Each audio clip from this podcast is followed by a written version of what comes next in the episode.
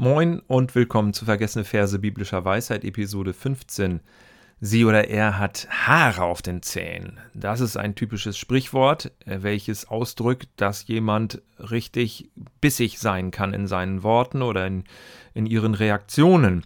Aber was bitteschön bedeutet es, wenn jemand sagt, ich bin nur noch davongekommen mit der Haut auf meinen Zähnen? Seit wann kann man Haut auf den Zähnen haben?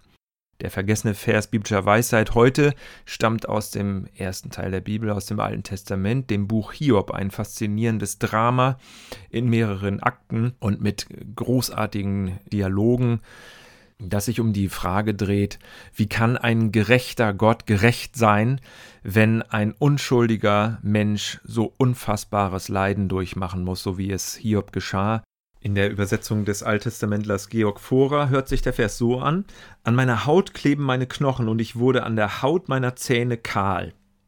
Die meisten Kommentatorinnen und Kommentatoren verstehen diese Äußerung von Hiob so, dass er sagt: Mensch, ich bin gerade noch mal so mit heiler Haut davon gekommen. Das ist also wirklich ein schwer verständliches Bild mit der Haut meiner Zähne entkommen zu sein. Und äh, die Interpretation der meisten Bibelübersetzungen, die passt irgendwie nicht zu der ganzen Geschichte. Denn Hiob ist hier, steckt ja mittendrin in seinen, seiner Krankheit, in seinen Schmerzen, in seinem Verlust. Und äh, von daher ist, passt es inhaltlich nicht, dass er entkommen ist. Wo ist er denn entkommen? Er ist ja mittendrin. Ja, oder die King James Bibel übersetzt Escape by the skin of my teeth also mit knapper Not entkommen. Die Lutherbibel sagt, nur mit dem nackten Leben bin ich davongekommen. Aber all das passt irgendwie nicht so richtig zum Kontext. Er selber ist krank und er muss unter mühsam unter Schmerzen versuchen aufzustehen, aber niemand will ihm helfen, weil sie sich einfach ekeln davor, ihn zu berühren. Und die Krankheit Hiobs kombiniert mit seiner Einsamkeit hat ihn einfach schrecklich zugerichtet. Er ist abgemagert, sodass er nur noch aus Haut und Knochen zu bestehen scheint. Man könnte auch so deuten, ich nage meine Knochen mit meinen Zähnen ab. Aber das ist von einem kranken Menschen ja eigentlich nicht zu befürchten, dass jemand seine Knochen mit seinen Zähnen abnagt. Eins ist jedenfalls klar, die Erfahrung totaler Verlorenheit und totaler Einsamkeit haben Hiob gezeichnet und im Grunde genommen fast in den Tod gebracht. Daher stammt ja auch die, die Redewendung, eine Hiobs-Botschaft zu erhalten oder Hiobs Schicksal zu durchleiden.